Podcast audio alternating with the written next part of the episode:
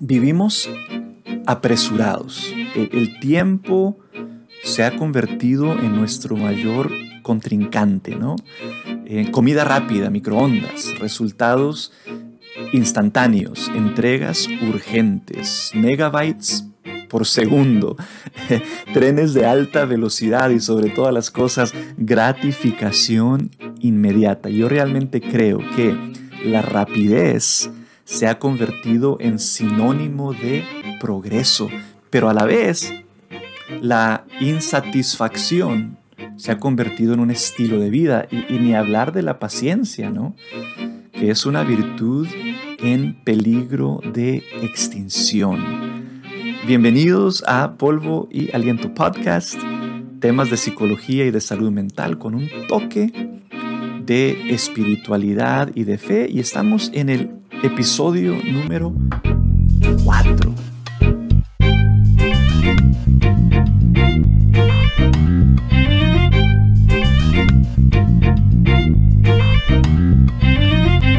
Hay una lectura bíblica, algo que, el apóstol Pablo le escribió a los filipenses, y, y, si te gusta leer la Biblia, puedes encontrarlo en la carta a los filipenses en el capítulo 4, en el versículo 6 y dice, no se preocupen por nada. casi, casi una frase casi mágica, ¿no? No se preocupen por nada. Yo creo que se dice fácil, se dice fácil, ¿no? Pero, pero vivir libre de preocupaciones, sobre todo hoy, en este tiempo descrito como la era de la ansiedad, e-, es un verdadero reto, ¿no? Por eso incluso escuchar, al escuchar la frase, no se preocupen por nada, como que da risa, ¿no? Causa eh, algo de gracia. Em, es casi imposible librarnos de la preocupación cuando, cuando vivimos en un constante estado de alerta, ¿no? Estamos constantemente reaccionando eh, eh, a estímulos externos, ¿no? Eh, eh, parece que siempre estamos contrarreloj, inmersos en la información y la tecnología, siempre escuchando malas noticias, siempre queriendo más, siempre buscando más, ¿no? Eh, ¿Cómo está eso de, no preocuparnos por nada? Antes, antes de continuar, déjame hacer una pausa y quiero pedirte un favor, de verdad. Eh, suscríbete, donde sea que me estés escuchando en este momento, suscríbete, sígueme. Y si te está agradando la onda esta, ¿no? De este podcast, si te está gustando, si te, te está haciendo bien de alguna forma, por favor compártelo, dalo a conocer.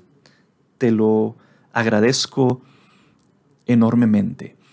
Eh, mira, nuestro cerebro está diseñado para ayudarnos a reaccionar efectivamente al peligro. Nuestro cerebro es algo fascinante y algo maravilloso, ¿no? Y está diseñado eh, eh, para reaccionar efectivamente ante el peligro en presencia de situaciones o eventos o personas que percibimos como una amenaza a nuestro bienestar, o, también en presencia de, situaciones estresantes que llegamos a percibir y e, e interpretar como una amenaza, eh, nuestros ojos y nuestros oídos mandan señales a una pequeña estructura del cerebro llamada la amígdala. Y esto pasa simultáneamente. ¿no? Y, aunque es pequeña, es muy importante porque contribuye al procesamiento de las emociones. La amígdala, a su vez, eh, interpreta estas imágenes y estos sonidos y si percibe peligro, eh, le manda un aviso a otra parte del cerebro llamado el hipotálamo. Eh, qué inteligente me oigo en estos momentos. Y, esta parte del cerebro, el hipotálamo, se comunica con el resto del cuerpo a través del sistema nervioso autónomo y creo que también a través del sistema eh, endocrino. endocrino. y, lo prepara para reaccionar, ¿no? Prepara al cuerpo, el cerebro prepara al cuerpo para reaccionar. Y muchas cosas suceden, ¿no? Cambia nuestra respiración, cambia nuestra presión sanguínea, cambia el latido de nuestro corazón, se liberan una variedad de hormonas y ahora el cuerpo está listo para luchar o para huir, aunque aclaro que a veces algunos de nosotros ni luchamos ni huimos, sino que nos congelamos, ¿no? Em, y es un proceso muy interesante, ¿no? Eh, la fisiología del peligro, la fisiología del estrés. Eh, déjame explicar un detalle más acerca de este proceso, ¿no? Y, es algo que también sucede de forma eh, magnificada durante un ataque de pánico. Pero hay dos sistemas importantes aquí. El sistema nervioso simpático, que es el que se encarga de, de proporcionarle al cuerpo la energía que necesita para responder al peligro, ya sea para huir para luchar. Y hay otro sistema que se llama el sistema nervioso parasimpático, que le permite al cuerpo relajarse y descansar cuando el peligro ha pasado y nos permite entonces entrar en una etapa de recuperación. ¿no? A mí me gusta pensar en el sistema simpático como en, el pedal de la gasolina. Se aplasta el pedal de la gasolina, el cuerpo recibe toda la energía que necesita para enfrentar, luchar, huir, para enfrentar el, el peligro eh, eh, eminente. ¿no? Y el sistema nervioso parasimpático lo considero como el pedal de la manea. ¿no? Es el que pone el alto, el que nos permite relajarnos, descansar y recuperarnos eh, después de que haya pasado el peligro. ¿no? El problema para algunos de nosotros, si no muchos de nosotros, es que el sistema nervioso simpático, el pedal de la, de la, gasolina, parece nunca desactivarse. Estamos en un constante eh, eh, eh, experiencia de estrés. Está el, pedal de la gasolina constantemente aplastado, ¿no? vivimos en un constante estado de estrés, aún en la ausencia de peligro, porque, porque una cosa es que salgas a tu carro y te encuentres con un lobo feroz. y otra cosa es estar sentado en el sillón de tu casa.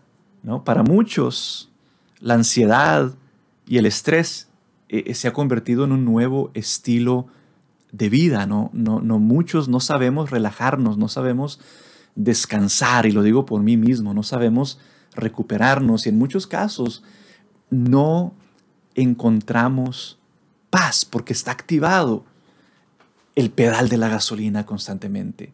Y nuestro cuerpo no está diseñado para eso nuestro cuerpo está diseñado para tener momentos de energía y momentos de descanso. Nuestro cuerpo está diseñado para que se active el pedal de la gasolina, pero que después se active el pedal de la manea, ¿no? Un constante balance entre estar listos para reaccionar ante el peligro y tener oportunidades de descanso, de recuperación. Así que no estamos diseñados para estar constantemente en este estado de alerta, de estrés y de peligro. No estamos diseñados para soportar que el pedal de la gasolina esté constantemente activado. Y como dije al principio del episodio, vivimos apresurados. Vivimos apresurados. El tiempo eh, se ha convertido en nuestro mayor contrincante, ¿no? Comida rápida, resultados instantáneos, entregas urgentes, megabytes por segundo, trenes de alta velocidad, gratificación inmediata y como ya lo mencioné, realmente lo creo y vale repetirlo, la rapidez se ha convertido en sinónimo de progreso, pero a la vez la insatisfacción se ha convertido en nuestro estilo de vida. Todo es rápido, todo es rápido, pero estamos insatisfechos. Y la virtud de la paciencia está en peligro de extinción. Mira, e, esta información que estoy compartiendo con ustedes la escribí hace un tiempo ya en uno, en uno de mis artículos que, que lo titulé precisamente No se preocupen por nada y lo puedes encontrar en mi página, doctorcarlosgerardoquijada.com. Ahí puedes entrar a mi página, puedes eh, eh, acceder al, enlace para este podcast, puedes acceder al enlace de mi, de, mi, podcast en inglés, Crónicas de un profesor de psicología, y puedes también acceder, a, acceder al enlace de, mi blog, de donde, donde eh, comparto mis artículos, y ahí puedes encontrar el artículo llamado No se preocupen por nada, y puedes leer acerca de esta información. Y déjame, déjame leerles algunos, algunos puntos más aquí que escribí en aquel artículo. Em, ingerimos información rápidamente, ¿no?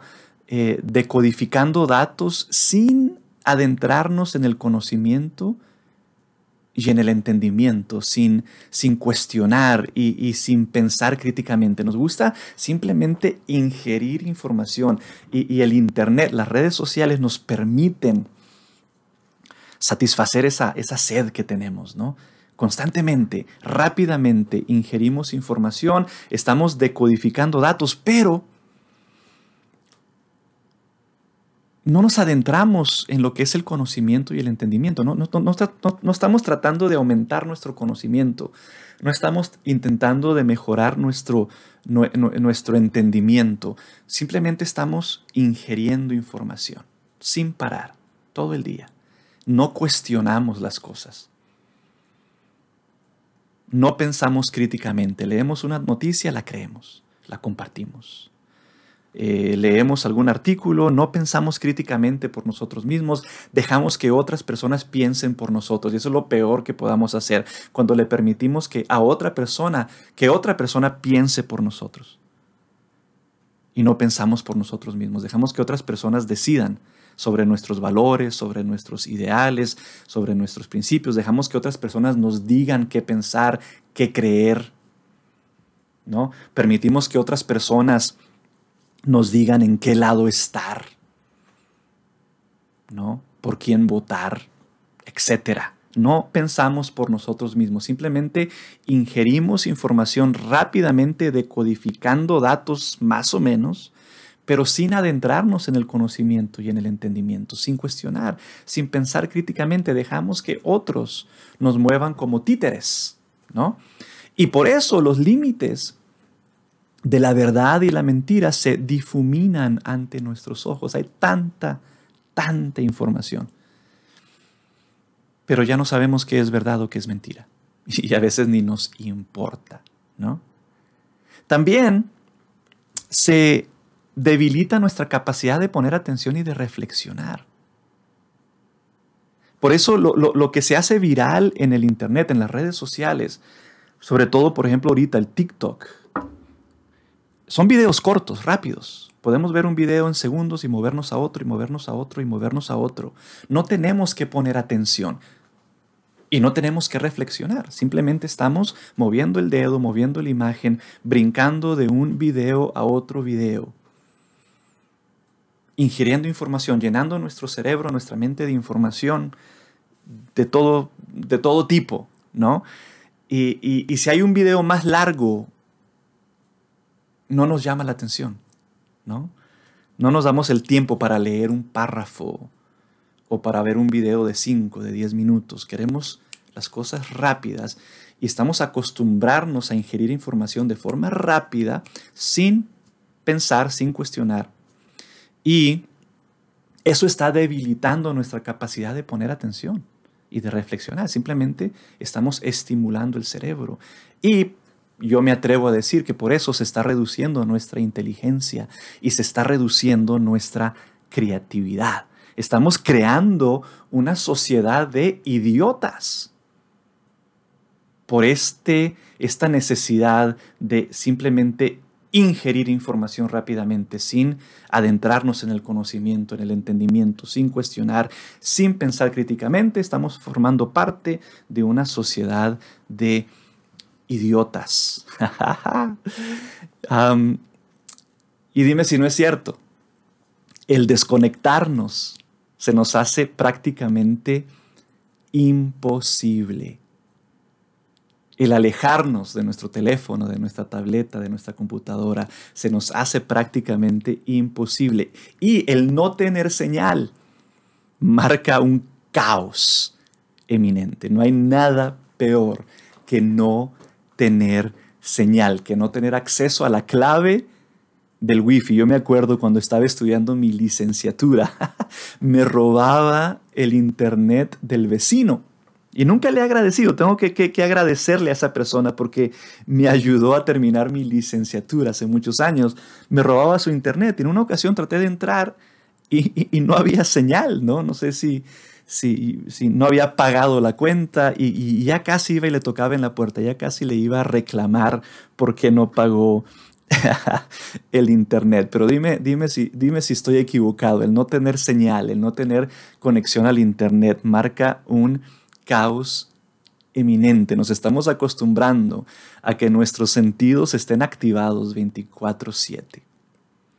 Em, los estímulos externos se apoderan de nosotros, ¿no? Y así se debilita nuestra voluntad, nuestras disposiciones internas y hasta nuestra propia identidad. Nos perdemos al reaccionar a estos estímulos externos. Marchamos al compás de nuestro teléfono, con sus notificaciones, alarmas y calendarios. Nos movemos al ritmo de Facebook, Twitter, Instagram, TikTok.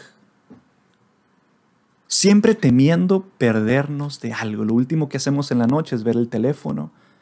Lo primero que hacemos en la mañana es ver el teléfono. Si es que no lo hacemos durante la noche, porque tenemos un miedo de perdernos de algo.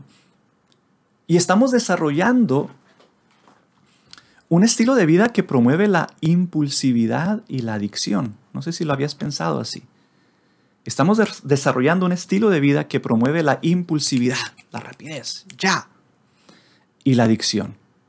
Siempre estamos en búsqueda de placer y recompensa. Queremos sentir bien, ¿no?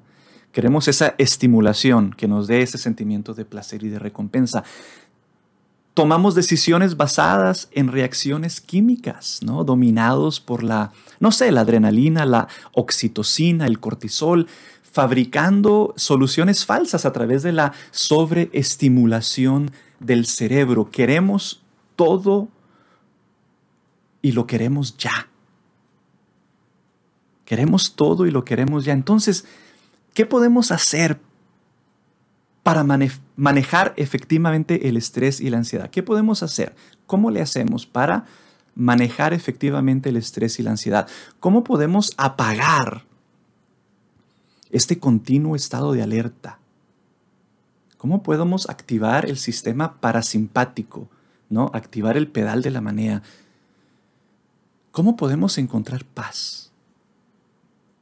Yo creo que esa es la pregunta principal. ¿Cómo podemos encontrar paz en esta era de, la ansiedad y del estrés? Aquí les voy a dar tres recomendaciones.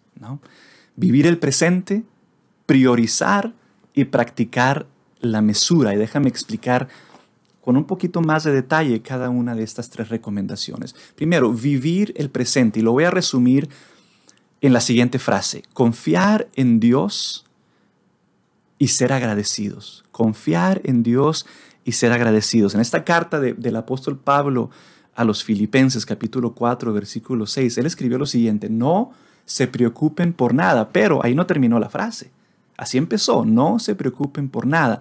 Pero después él escribió, antes bien, en toda ocasión, presentad a Dios nuestras peticiones mediante la oración y la súplica, acompañadas de la acción de gracias. No se preocupen por nada, antes bien, en toda ocasión, presenten sus peticiones a Dios mediante la oración y la súplica acompañadas de la acción de gracia. Vivir el momento confiados en el amor y la misericordia de Dios, dejándonos mover por su gracia, sabiendo que en sus manos estamos bien, ¿no? poniéndonos en sus manos, pero también vivir agradecidos, reconociendo las bendiciones que nos rodean. Porque estamos rodeados de bendiciones. Hay más bien que mal, y yo lo creo firmemente. Nuestras bendiciones son numerosas. Entonces tenemos que confiar en Dios, en su amor, en su misericordia, dejarnos mover por su gracia, saber que en sus manos estamos bien. Tenemos que vivir agradecidos, reconociendo las bendiciones que nos rodean. Y él continúa diciendo en el siguiente versículo, y así, y así, la paz de Dios, que supera todo conocimiento, custodiará, custodiará nuestros corazones y nuestros pensamientos en Cristo Jesús. Resumo la lectura en una, son dos versículos. No se preocupen por nada, antes bien, en toda ocasión presentar a Dios nuestras peticiones mediante la oración y la súplica acompañadas de la acción de gracias y así Dice, la paz de Dios que supera todo conocimiento, guardará nuestros corazones y nuestros pensamientos en Cristo Jesús. Filipenses capítulo 4, versículos 6 y 7. Así que hay que aprender a vivir en el presente, ¿no? Confiar en Dios y ser agradecidos. La segunda recomendación es priorizar, priorizar, enfocarnos en lo que realmente importa, en lo que realmente es valioso.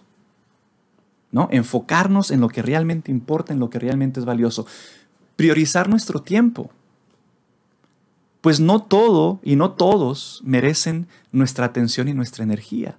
No todo nos hace bien. No todo promueve el bien. Así que nuestro tiempo debemos enfocarlo en lo que realmente nos hace bien porque no todo merece nuestra atención, no todo merece nuestra energía.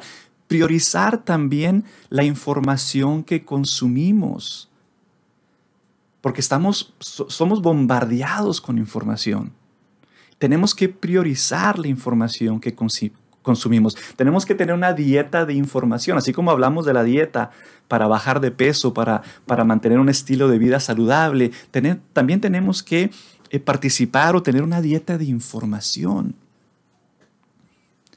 Separando la verdad de la mentira, lo, lo importante de lo superfluo, enfocándonos en la información que nos ayuda a crecer y a mejorar y compartiendo también solo información que es de bendición para los demás.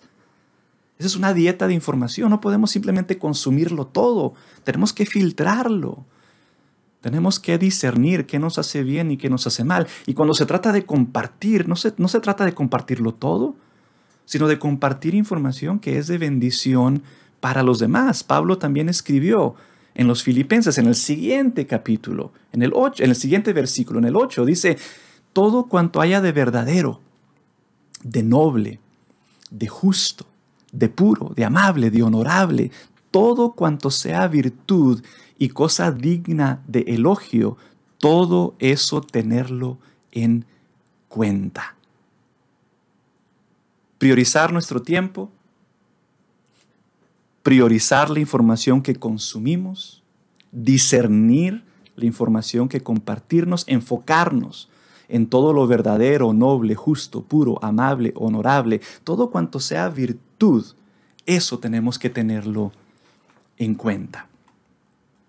Y la última recomendación de hoy es practicar la mesura, practicar la mesura, no caer en la trampa de la gratificación inmediata, ¿no? No vivir hipnotizados por la búsqueda de placer y recompensa,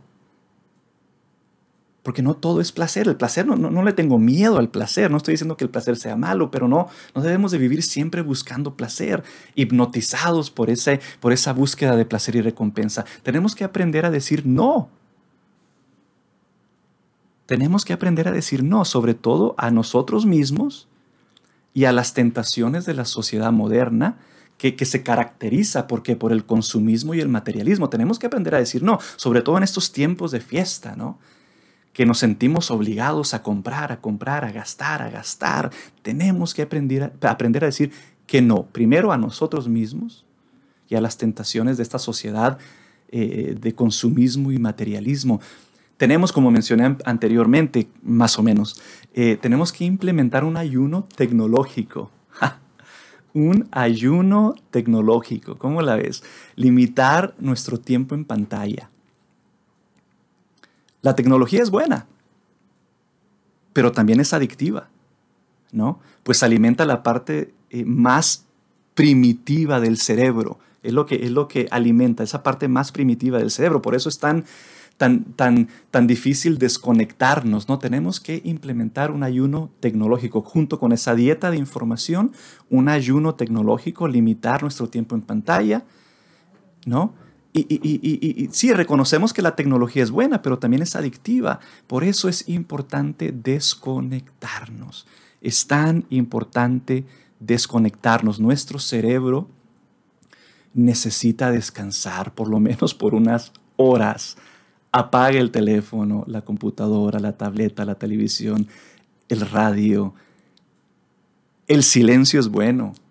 el silencio es necesario, sé que el silencio es incómodo, pero el silencio es bueno y el silencio es necesario. Nuestro cerebro necesita descansar.